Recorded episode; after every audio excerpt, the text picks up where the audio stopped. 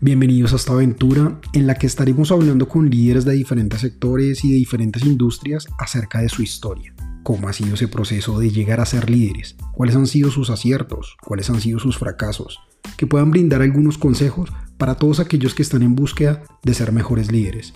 Abróchense los cinturones y prepárense para este contenido.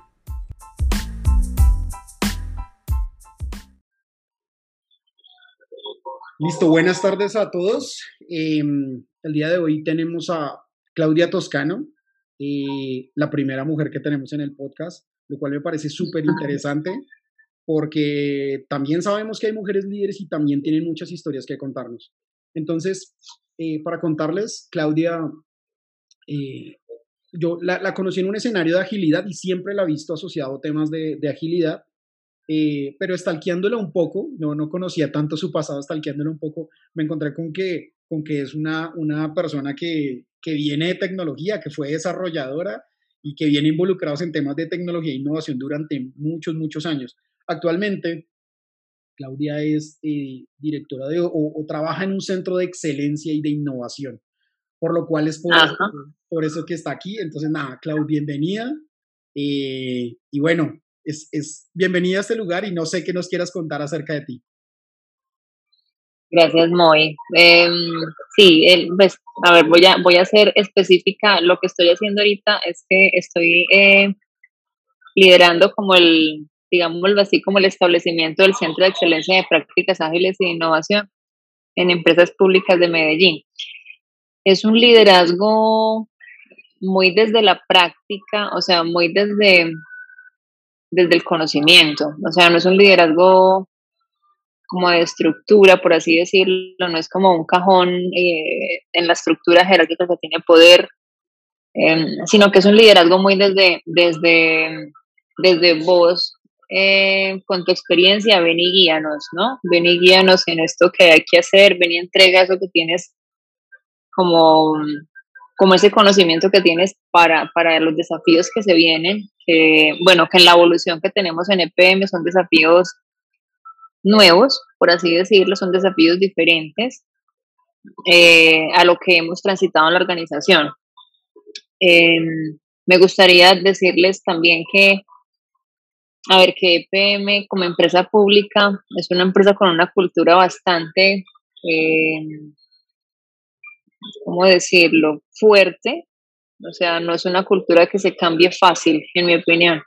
Es una cultura bastante fuerte y por eso ser, eh, declararte como agente de cambio en una cultura bastante fuerte requiere, en mi opinión, muchísima resiliencia y muchísima mm, tranquilidad respecto del resultado. O sea, si eres una persona que necesita recompensa temprana para sentirte satisfecho con lo que estás haciendo, no es este tu lugar.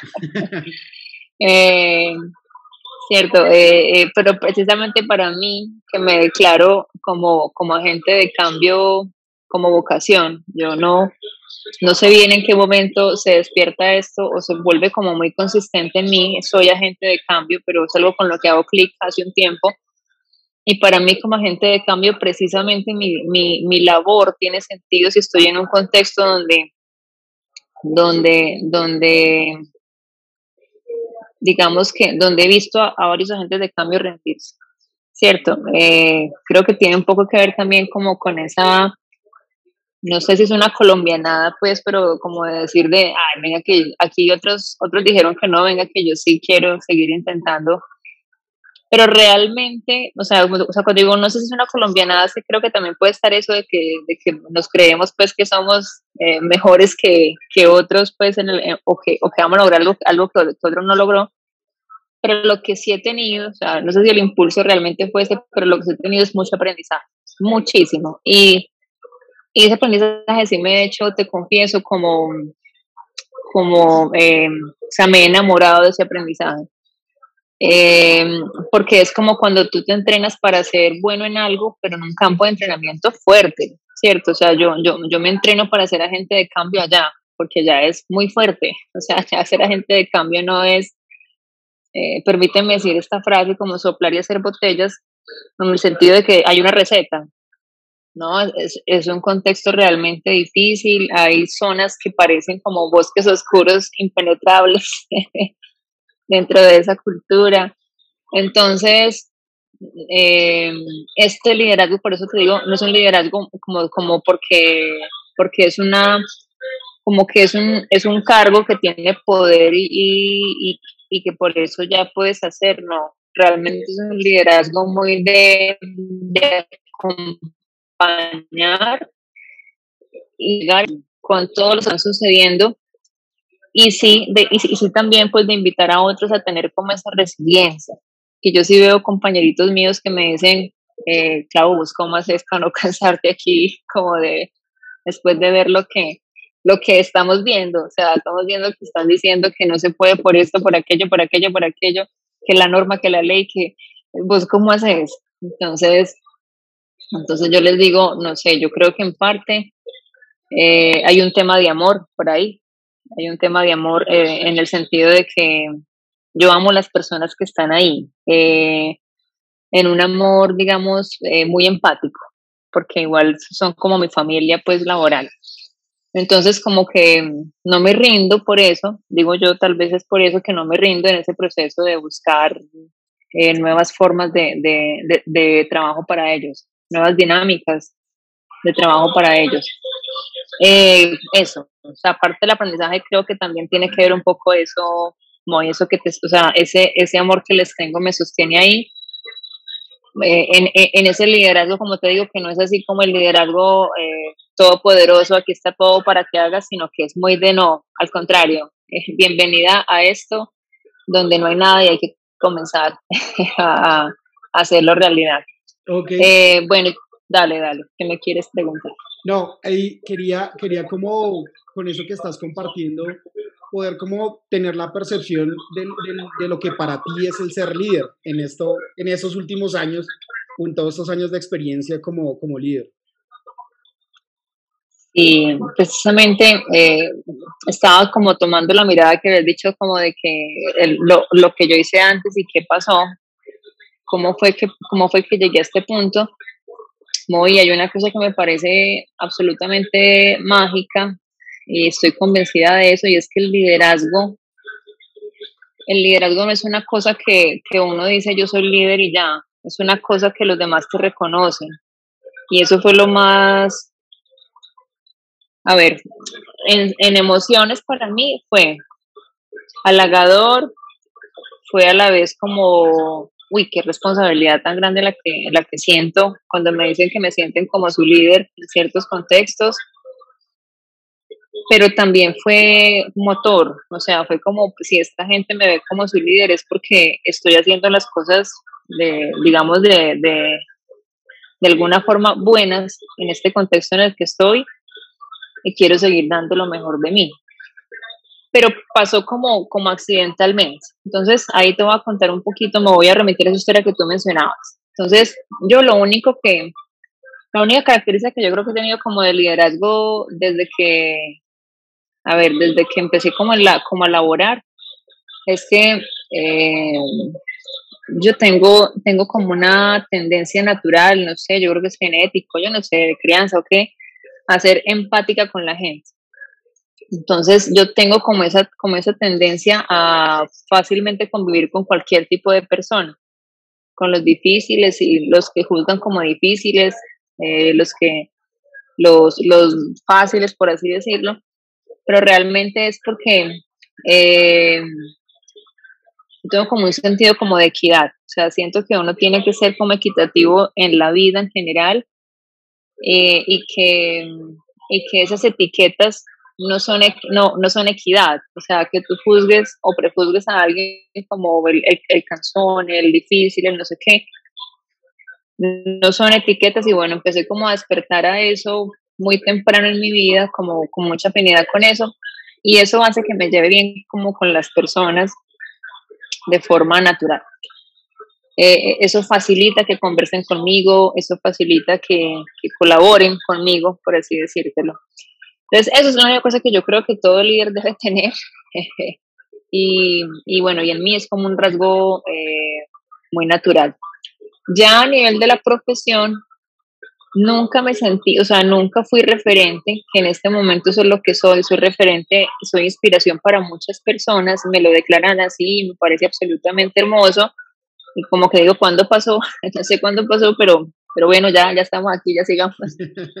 Eh, pero realmente antes eh, de entrar en la, en la, en la agilidad, eh, que es para mí mi profesión, o sea, es, es, la profesión que hace match con esa vocación que te digo de ser agente de cambio, no pasó. Entonces yo creo que el liderazgo en mí, eh, pues sí, como este reconocimiento, como te digo, de, de liderazgo en mi equipo y, de, y, y, como de referente, digamos, en esto que hago para inspirar a otros, viene muy, muy ligado a que encontré una profesión que, que hacía match o que hace match pues con mi, con mi vocación y con esas ganas de que el mundo cambie, porque eh, yo sí siento que soy como una inconforme de la, de la vida, o sea, em, eh, no sé, lo, lo, que está sucio hay que limpiarlo, lo que está torcido hay que enderezarlo, lo que, cierto, lo que, lo que dicen que no, eso nunca se puede arreglar, no, venga que sí, seguramente sí, entonces sí tengo como esa,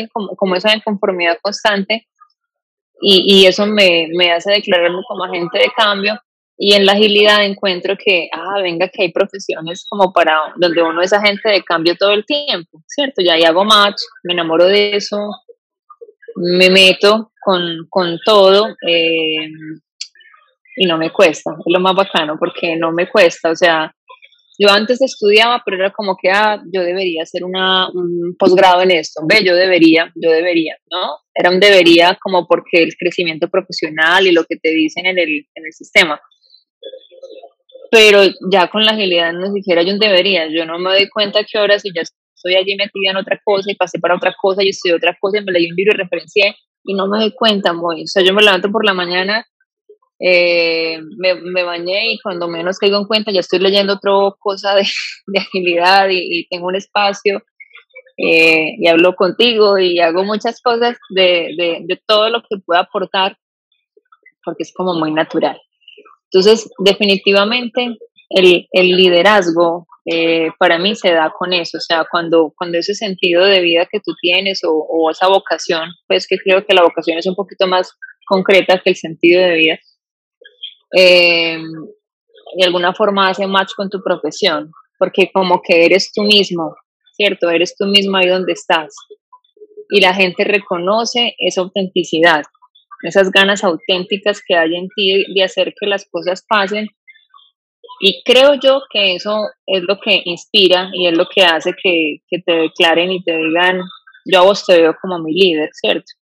Porque, porque me gusta lo que vos decís, porque me gusta lo que, lo que declaras, porque siento que, siento que contigo crezco. Por ejemplo, una cosa que mis compañeritos eh, de equipo me dicen eso, me dicen, yo siento que, que, que contigo crezco. Eh, entonces, nada, creo que ese es el punto. A, a, tu pregunta, creo que si esa magia, como esa coincidencia se da, va a ser un proceso natural.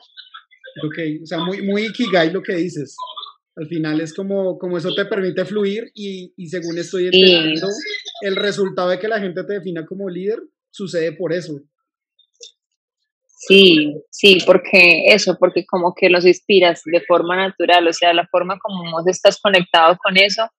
Yo creo que todos los seres humanos anhelamos conectarnos a algo así fuerte, o sea, encontrar como ese sentido eh, ese propósito, como tú lo dices, pues digamos, el, el, el, Ikigai por definición es eso que amas hacer, eso, eso que, sí, eso que haces solo por la satisfacción como de hacerlo. Eh, y yo creo que, que, que, todos los seres humanos anhelamos como eso. Entonces, cuando, cuando ves a alguien como que lo hizo, inspira de forma natural. Y yo, de hecho, me he inspirado con otras personas eh, eh, y los he tenido como, como referentes o como líderes en esos temas, en algún tema o en algún desafío, y es porque los veo así, o sea, los veo absolutamente eh, como, como entregados, o sea, y hacen cosas que yo digo, wow, admirable, pero es, es eso, es como que ellos ya hicieron clic con ese, con ese, con ese amor verdadero, digamos, de sentido de la vida. Ok. Clau, ¿y cuál consideras tú que como, que es ¿Qué ha sido y qué es actualmente el, el, reto más fuerte en liderar un cambio de cultura? Bien. Eh, yo creo que el reto más fuerte es, para mí, el balance entre eh, no atropellarlos, pero tampoco eh, comprarles eh, sus cuentos, ¿no? su statu quo, porque a veces yo he estado en ese aprendizaje pues todo este tiempo, entonces a veces soy fuerte con ellos, pero cuando te digo fuerte, no lo digo como en un buen sentido, o sea, sino a veces siento que a veces les he, les he juzgado como, como muy duro, pues, eh, de una forma no, no sana, en, el afán de que, de, que, de que vean otras cosas, porque los veo muy encerrados. Eh, y ese no es el camino, en mi opinión, ¿cierto? Eh, cuando lideras un cambio, pues como este que estoy haciendo, hay que, hay que aprender también a ser empático con ellos pero desde entender cuál es el ruido que hay detrás de lo que dicen. O sea, yo pienso que todas las personas tenemos una esencia, eh, digámoslo así, mágica, una, una esencia única y mágica en nosotros, pero que se va tapando por una capita de ruido. Esa capita de ruido son tus prejuicios, tus creencias, tus heridas de guerra, eh, son muchas cosas muy largas, pues yo pienso que, que no hay nada más complejo que un ser humano eh, con todo lo que tenemos y, y vamos cargando, pero precisamente eh, es por eso que hay que como partir, siento yo, de la premisa de que una persona, a menos que ya esté en una condición, como decimos, de, de psicópata, una persona sana no quiere, eh, por definición, afectar a nadie, dañar, dañarse a sí mismo, dañar a otros. Y si yo creo que lo que él está haciendo no es bueno para él o para otros, lo que hay en él es un punto de inconsciencia. Y si, y si, yo, y si yo quiero ayudarle, necesito ser, ser empática o partir de esa situación de que él eh, no ha visto algo, ¿cierto? No ha visto algo que yo sí estoy viendo y que lo que tengo que hacer es llevarlo a que lo vea, ¿sí? Eso, eso es como lo que, lo que yo considero que es esencial para encontrar ese balance, ¿cierto? Y como el balance es una cosa que, que uno cree que está pero no sabe, entonces no hay nada más que experimentar. Entonces la otra que te diría es la experimentación. Todo lo que hacemos es una experimentación. Yo no sé si algo va a funcionar, incluso cuando me referencio y, y le funciona a otro, ¿cierto? Pero a mí no, eh, e, es porque estoy experimentando en mi contexto. Entonces, eh, creo que es eso, como el principio de que las personas no actúan con una mala intención o con, o con alevosía eh, cuando están haciendo algo que no es tan bueno para él y para su entorno. Y segundo, experimentar. Experimentar entendiendo que em, esos procesos de cambio lo que te dan es mucho aprendizaje. No digo que que no haya experimentos, digamos, que tengan un, un resultado como esos resultados casi como mágicos, y decir, wow, ¿cómo pasó esto? ¿Qué nota de resultado? ¿Cómo cambiamos? ¿Cómo impactamos? Los hay. Pero si pretendo esperar que todos los experimentos o intentos de cambio que hago terminen así de bien, estoy en el lugar equivocado en esta, en esta profesión. Ok. Eso. Ok, Clau, tú mencionabas que que esa, esa pasión que tienes es estar constantemente haciendo mil cosas, leyendo, escuchando. Y, y si uno mira tu background, has venido haciendo una serie de cursos, certificaciones y, y no paras. Entonces, ¿tú crees que desde tu percepción es, es un, una buena forma para un líder el, estar constantemente en ese proceso? ¿Cómo lo ves tú? No, es que yo pienso que una característica vital de, la persona que se llama líder es que se reconoce como un eterno aprendiz. O sea, nosotros no, en ningún contexto de la vida, creo yo, eh, eh, podemos decir que sabemos todo lo que todo lo necesario, todo lo que hay para saber. Entonces, esa, esa actitud de vigilancia permanente de lo que hay, eh, me parece que es como un acto de responsabilidad. ¿cierto? O sea, si yo quiero ser líder en algo, es mi responsabilidad estar, estar al día eh, de ese conocimiento, qué ha pasado, en qué está, porque si no, ¿con qué criterio voy a hablar del tema? ¿Con qué criterio voy a eh, guiar a otros? ¿Cierto? Si me quedé con lo que vi hace, no sé, años y, y me quedé con una experiencia, claro, entonces, o sea, ¿con qué criterio me voy a mover y voy a decirles a otros, eh, yo vi esto, yo vi aquello, no sé qué te parece esto? Incluso eh, estaba pensando mientras, mientras te, te, contestaba esa pregunta que me hiciste que, que hay un tema y es que es el mismo desafío el que te lleva a eso. Es decir, como, como, o sea, no es que, no es que la necesidad sea aprender per se, sino que como yo estoy, digámoslo así, en la, en la trinchera, buscando ser agente de cambio ahí, con las circunstancias reales, los obstáculos llegan yo miro mi pool de herramientas y digo, uy, no tengo algo para esto, me tengo, tengo que ir a buscarlo, ¿cierto? Entonces muchos cursos que yo he hecho es porque es porque leo lo que ofrecen y digo, yo creo que ahí está una cosa que me está haciendo falta para poder hacer un nuevo experimento de cambio y poder intentar otra vez avanzar en ese, en ese, en ese desafío que, que, tengo, ¿cierto? Entonces, eh, es como que como agente de cambio yo tengo muy claro eh, en el contexto en el que estoy cuáles son los impedimentos grandes, los que no he podido, digamos, remover. Entonces, cuando estoy en esa búsqueda de cómo remover esos que aparecen, esas ofertas que me parecen interesantes. Entonces digo, ay, ve, ahí están hablando de este concepto que yo no lo conocía. Entro a estudiarlo para ver qué me puede aportar, ¿sí? Y voy sacando y voy llenando más como mi cajita de herramientas eh, para cuando me enfrento a esas posibilidades eh, eh, nuevas que van surgiendo en el camino, poder reaccionar. Porque así es la vida misma. O sea, nosotros, o sea, la vida misma no está escrita, definida. Mira que uno se levanta, tú sabes que te levantaste, pero no sabes cómo vas a terminar el día. Y así, y así igualmente, es este, es este, este mundo donde, donde trabajamos, pues, laboral, y más cuando estás cuando estás metido en el punto de lo que es como de la, de la innovación y del cambio, ¿cierto? Si tú pretendes provocar cambios en la organización, pues seguramente ese, esa, esa, ese deseo, por así decirlo, que tenemos los seres humanos de predecir todo, pues nada, es, es, una utopía más que en ningún otro lado, o sea, no va a pasar, no puedes predecir ni siquiera cómo reaccionar a una propuesta que tú haces, o sea, constantemente estás en la, en la incertidumbre, mejor dicho, más que en cualquier otro, otro escenario, siento yo.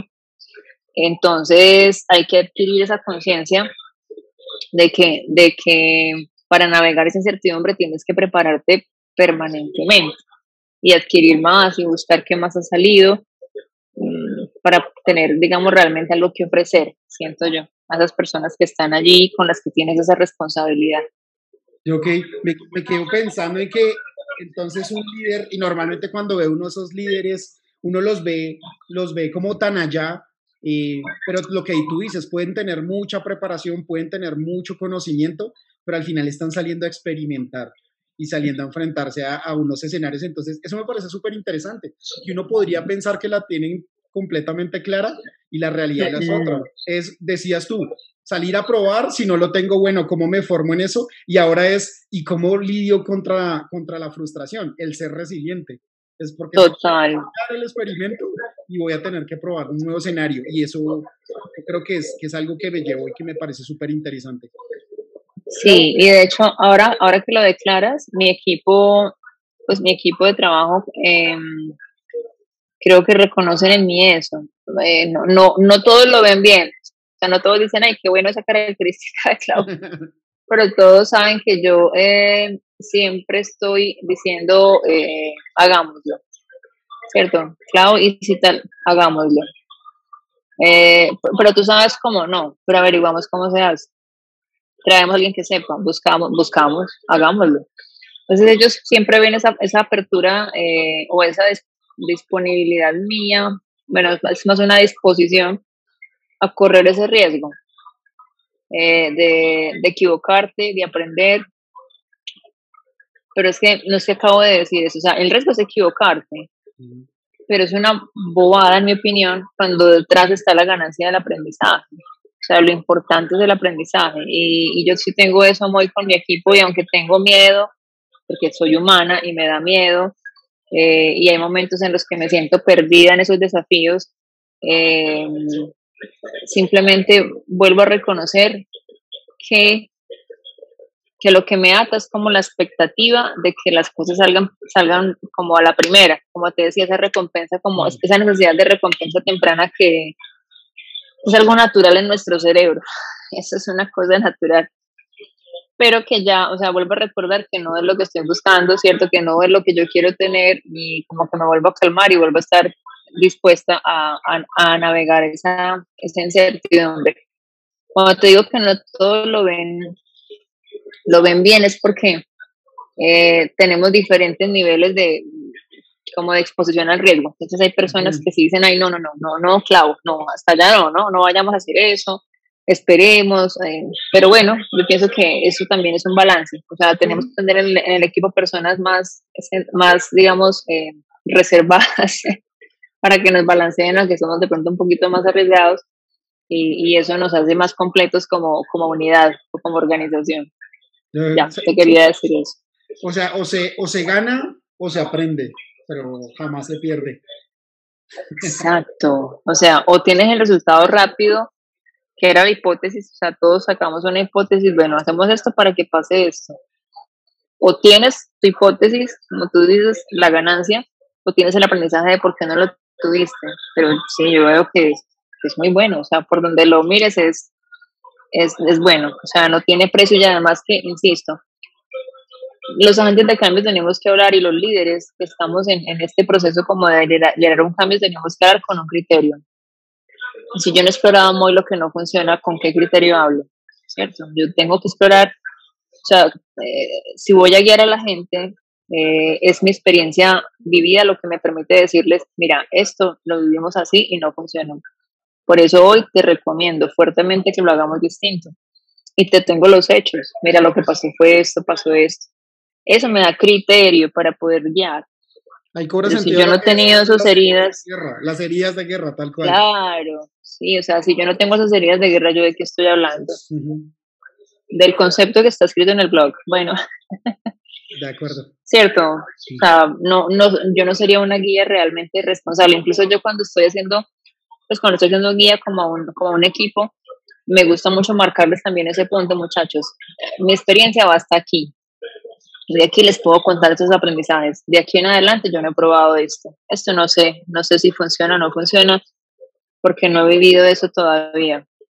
Entonces, como no lo he vivido todavía, eh, hagamos un ciclo de experimentación seguro, ¿cierto? Pues vámonos por aquí en chiquito. Por eso te decía ahorita que, que la otra herramienta, pues, que te, que te decía que sí o sí es, es, es necesaria cuando queremos hacer cambios, es la experimentación.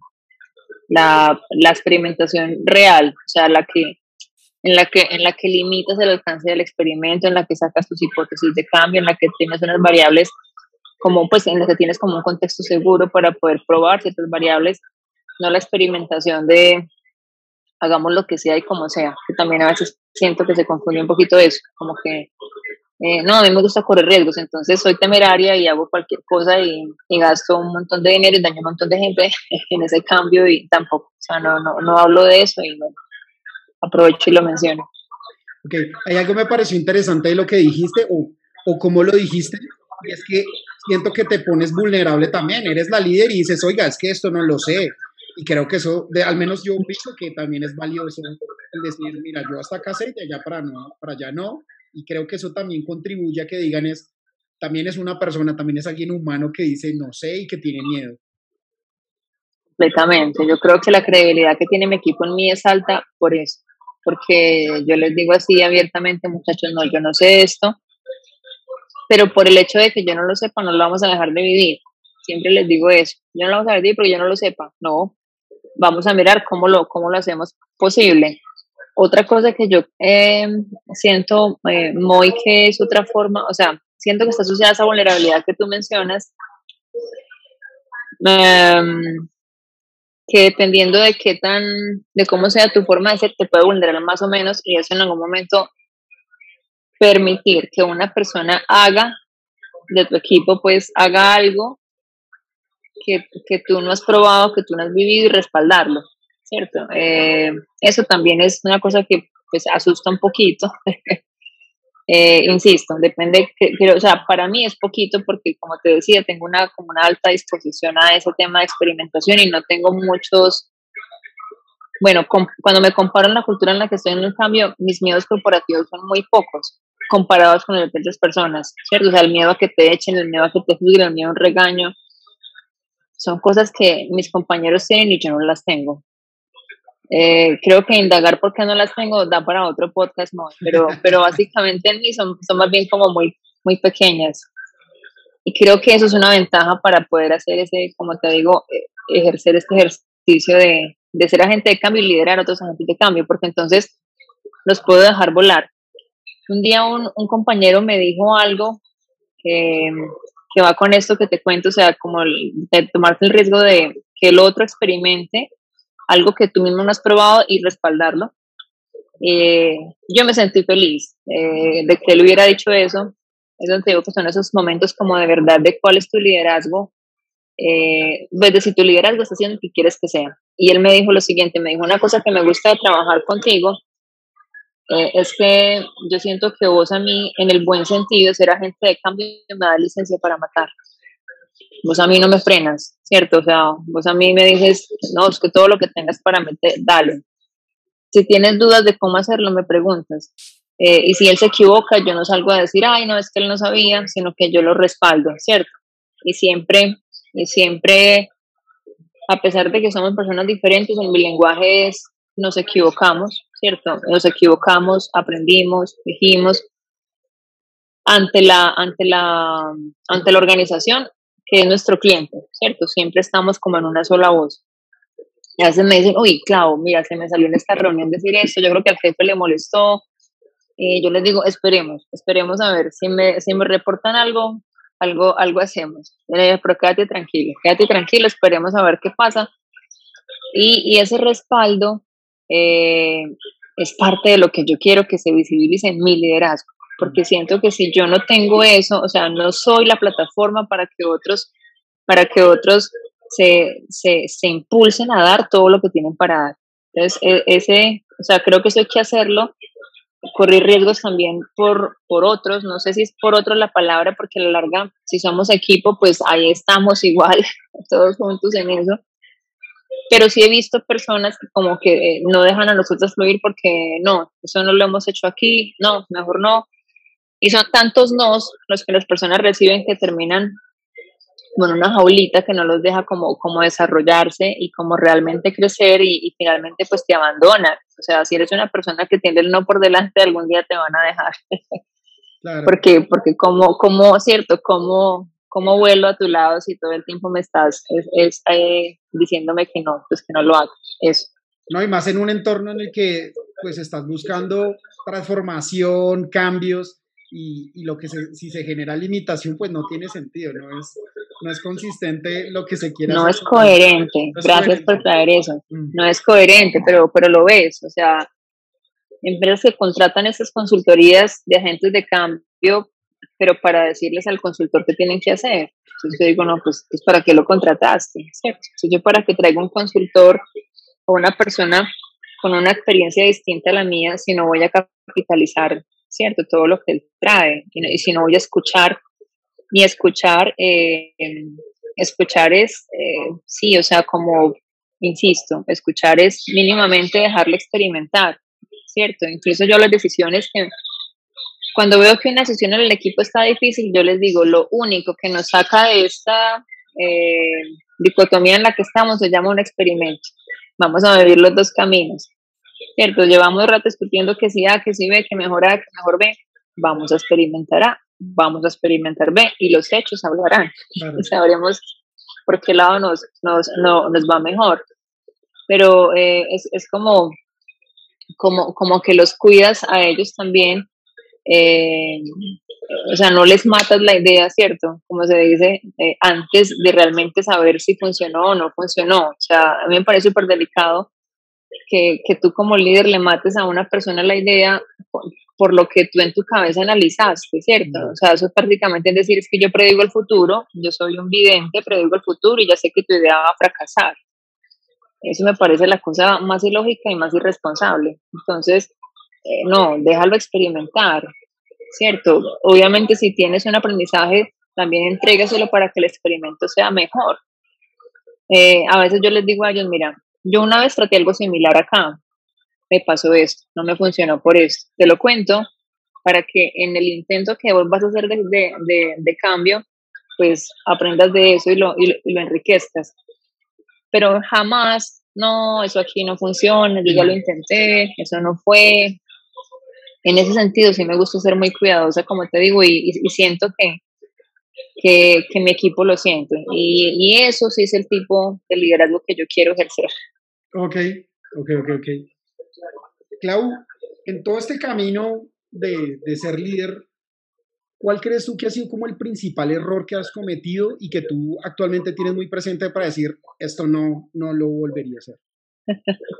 sí, ser mamá en el trabajo. yo soy mamá, tú lo sabes muy.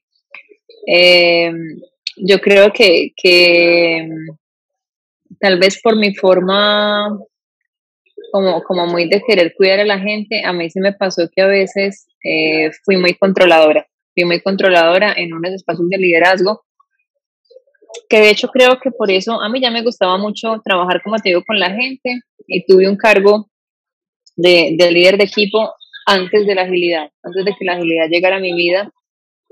Y, y si bien tuve mucha empatía con la gente, eh, ejercí control fuerte sobre, sobre algunas personas porque pensaba yo que era la forma de ayudarlos. O sea, los veía ellos como, como digámoslo así, como equivocándose mucho, eh, incumpliendo los acuerdos que teníamos, eh, fallando en los clientes y creí en ese momento pues no tenía más herramientas. Mira, mira lo importante de las herramientas, de adquirir herramientas. En ese momento yo no tenía herramientas como, como tengo hoy con la agilidad de, management 3.0, autogestionados, delegación, bueno, tantas cosas que hay ahorita en el, en el mercado, coaching para nuestros líderes, exacto.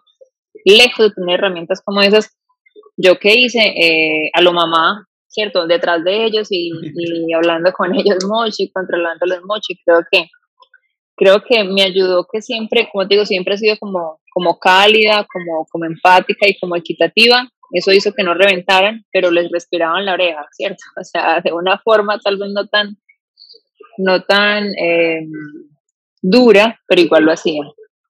Y no funcionó, o sea, eh, los desgasté un montón y obviamente eso no funcionó y no modifiqué en nada ese contexto laboral que era lo que yo realmente quería lograr, ¿cierto? Entonces yo creo que ese es mi, mi gran aprendizaje muy y por eso la agilidad creo que me pareció, eh, pues la agilidad y todas las disciplinas alrededor de ella, porque tú mencionaste el coaching, por ejemplo, que es una disciplina que, que, que también vino a hacer match como con estos temas de la, de la agilidad, me enseñó eso, o sea, eh, o me dio herramientas para poder cuidar a las personas, pero sin, sin, em, sin caer como en ese control donde hay dos cosas contraproducentes. Uno, pues como que anulas la propia capacidad de la persona que estás acompañando y dos, te recargas vos, porque además quedas vos recargado de responsabilidad porque como al otro no se mueve si tú no estás.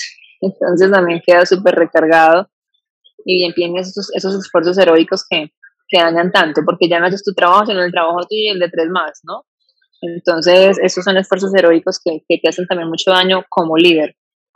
Entonces, eso, yo creo que ahí está mi mayor aprendizaje de Ok, y algo de lo que te sientas muy orgullosa, que hoy digas, hoy, hoy eso me infla el pecho en, en, esa experiencia como líder. Muy eso que te decía de que, de que mi equipo diga, eh, yo te reconozco como mi líder, eh, o más bien mi equipo me reconoció como su líder eh, desde antes que me dieran este cargo de líder, es lo que te quiero decir. O sea, Eh, yo ya llevo en este camino más o menos siete años de ser agente de cambio. Y hace por ahí unos eh, cuatro años aproximadamente, el equipo tuvimos la oportunidad de tener más credibilidad como en este cambio en la, en la empresa y empezó a crecer. Entonces llegaron más personas externas, éramos ya un equipo mixto, personas internas y personas de, de consultoras externas haciendo parte, digamos, de una sola mesa de este cambio. Y esas personas eh, que estaban allí me, me empezaron a dar como ese reconocimiento. Entonces yo lo, igual los veía enfrentando el desafío, yo venía, hablamos, ¿qué, qué sientes? ¿Cómo te ayudo? Eh, bien, creo que esta herramienta te puede servir, estudiarla, si me necesitas yo voy, pero tú tienes la decisión, bueno, es, es como mi forma de interactuar con ellos. Eh, y, y, en un momento del, del camino eh, se vino esta propuesta de pasar al COE y me dijeron así muy preocupados, estamos muy preocupados de que tú te vayas para el, para el centro de excelencia, porque era un equipo, digamos, local en, en un área y yo pasaba ya como al centro de excelencia para toda la empresa y si bien seguía en contacto con ellos, salía del equipo. O sea, si bien, si bien la relación se continuaba, ya era un poquito más distante, no como aquí codo a codo en la misma trinchera. Me estamos muy preocupados por tu, por, o sea, estamos felices porque te vas para allá, es un reconocimiento a lo que tú sabes, a lo que tú eres y creemos que nadie se lo merece más que tú. Pero estamos muy preocupados porque ahora quién nos va a acompañar aquí, o sea, quién va a ser nuestro líder aquí. Nosotros nos sentimos contentos trabajando en este cambio bajo tu liderazgo. Y yo dije, ¿cuál liderazgo? Pues, o sea, yo, yo aquí soy una más, ¿cierto? Fue como la sorpresa sorpresa muy linda que ellos me dijeran como que es que para nosotros vos eres nuestra, nuestra líder, eh, la, sí, la, la que nos lleva claramente como a una visión que compartimos y yo no lo había visto, yo no lo había visto. Entonces fue muy bonito, como te decía, porque no me lo esperé y bueno, y todavía hoy trato pues ya de cuidarlo, como te decía, ya, ya que lo dije y ahora que estoy igual en este cargo, pues trato de, de sostener esos comportamientos que, que, llevaron a que esa declaración pasara. Entonces me gusta mucho, que porque yo siempre le digo a la gente, es como que logré un liderazgo que no buscaba, pero que cuando lo miro es exactamente el liderazgo que yo quisiera tener con alguien, ¿cierto? Un liderazgo que inspira y que cuida, porque mm. ellos se sienten inspirados por mí, cuidados por mí, y, y, no cuidados desde, como te decía, desde la mamá canzona, sino cuidados, como dice este compañero que dice, vos me das licencia para matar y me respaldas. O sea, me encanta porque crezco. Claro. Eh, y, y, comparten esa, esa visión, ¿no? Esa visión de cambio que yo, que yo eh, tengo, como que la comparten. Entonces, veo como muchas cosas de un liderazgo que yo siempre consideré positivo y que sucedieron como sin darme cuenta. Eh, y sin títulos. Eso me parece muy bonito. No sé si la palabra sea que me siento orgullosa, pero igual me, me encanta que haya pasado. Pero sí me siento privilegiada de que, de que eso me haya pasado a mí. Sí, o sea, como que, wow, pucha, qué bacano que me pasó a mí. Eso. Súper, Clau, también te felicito y por, por ese escenario. Bueno, llevamos ya un ratico hablando. Entonces yo, para cerrar todo esto, pidiendo que le compartieras a, a, esas personas que están escuchando y tratando de escucharnos como, oiga, ¿y, y, cómo es ser un líder y, y, qué hacen los líderes actualmente y todo esto? ¿Qué consejos les darías tú a esas personas que nos están escuchando y, y que de pronto vienen guerreándosela para ser mejores líderes? Yo normalmente sustento el tema de no, no, no quiero que decir este es un buen líder o este es un mal líder, sino simplemente hay diferentes escenarios de liderazgo eh, pero cómo contribuir desde tu experiencia y desde tu conocimiento a unos consejos para, para quienes nos escuchan. Muy para mí la base de todo es que te encuentres a ti mismo. O sea, mi primer consejo para alguien que quiere, que quiere tener, o sea, lo, lo primero es que te cuestiones, o sea, cuestionate para qué quieres ser líder. Eh, y quieres ser líder de, de quién o, para qué. Eh, porque siento que en ese cuestionamiento te vas a encontrar a ti mismo, o sea, vas a encontrarte a ti mismo, eh, quién eres tú, eh, a qué viniste vos, ¿cierto? A, a esta vida, ¿cierto? A, a qué, eh, sí, o sea, como, como, cuál es esa, cuál es ese sentido que tiene tu vida al menos, al menos definir una, como una vocación, alinearte con esa vocación y eso le llamo yo como encontrarte a ti mismo y también conocerte, porque lo otro es que a veces hay personas que tienen muy buena intención, eh, digamos, de, de liderar un equipo, porque a veces ya el desafío está ahí. Digamos, a mí, como te digo, me pasó fue que no estaba y de repente ya me veían como líder, pero hay gente que sí le dicen, vos eres el líder del equipo tal. y, ay, pucha, ¿y qué hago aquí? ¿Cómo soy el líder de este equipo? Entonces ahí en esos casos yo digo, es súper importante que te reconozcas a vos mismo, cuáles son tus, tus, tus pros y tus contras, ¿cierto? De ese, de ese, de ese ser líder. Y voy a dar un ejemplo muy puntual para que se vean y es el tema del, del, del control. Eh, ¿Cómo está balanceado ese control? ¿Cierto? No es que para mí ser líder de un equipo es eh, saber hora a hora ellos qué están haciendo, por ejemplo. Entonces, cuando digo, ¿tú para qué quieres ser líder? Porque si me están diciendo que el liderazgo que quieres ejercer es tener ese control hora a hora para saber que tu equipo es, no sé, costo eficiente y que te parece que esa es la forma, eh, te diría, vuelve a revisar, vuelve a revisar si realmente eh, estás en una postura de, de, vida, o sea, estás en una, como en una ubicación de vida, de sentido de vida, eh, donde, donde amas lo que haces, tanto como para inspirar a otros y llevarlos a tener lo mejor de ellos. O si realmente estás en una postura, es simplemente de, estoy en un cargo de líder, gano más que ellos, por eso quiero seguir aquí porque gano un poquito más que ellos, eh, pero realmente eh, solamente me interesa es que ellos hagan caso, cumplan reglas, controlarlos y demás. Y yo te digo, eso eh, es una, llamémoslo, eh, supervisión, ¿cierto? Si, si ese es tu liderazgo, no, eso no es un liderazgo, eso es una supervisión, una jefatura, un seguimiento, eh, no sé, pero no es un liderazgo. Entonces te diría eso, conócete primero a ti mismo para que puedas enamorarte de algo, enamorado de eso, inspirar a otros. Y si en algún momento has dicho, de yo vi a un líder que me inspiró y quisiera ser como ese líder, antes pregúntate vos como para qué quieres ser líder, ¿cierto? Em, porque eso es un juicio mío y lo voy a soltar muy igual. Siento que si uno no es líder de personas, ¿cierto? Para cuidar a las personas y que tengan un máximo desarrollo, yo creo que no, no, no tiene sentido tu liderazgo. Eso, es como eso. Entonces, como que tengan esa conversación responsable consigo mismos en esos dos sentidos. Yo para qué quiero ser líder y si estoy en un contexto que realmente yo ame y me inspire. Ok. Bueno, Clau, no queda más que agradecerte un montón por, por sacar el espacio, por permitirte compartirnos todo, digamos, tu experiencia, que siento que es muy valiosa para, para, para mí, obviamente, pero también para todas esas personas que están escuchando y que, que de pronto están lidiando con algo que tú trajiste a la mesa y, y que me parece interesante. Entonces, agradecerte. Ojalá, ojalá. Ojalá, qué rico que así sea, amor.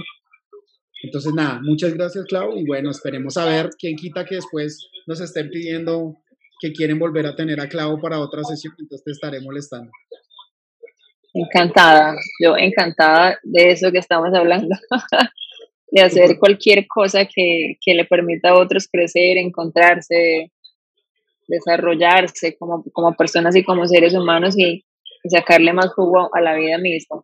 Entonces, encantada, amor. Gracias a ti por la invitación. Me diste el honor de ser la primera mujer. Así que muchísimas gracias por eso y, nada, espero pronto eh, también escuchar las demás experiencias que has traído a este podcast para yo también seguirme enriqueciendo y te agradezco por esta iniciativa. Sí, eh, esta iniciativa que tú haces eh, es un liderazgo sobre el liderazgo, en mi opinión. Vale, Clau, muchas gracias y bueno, feliz tarde, cuídate mucho. Gracias, Moy, igual tú.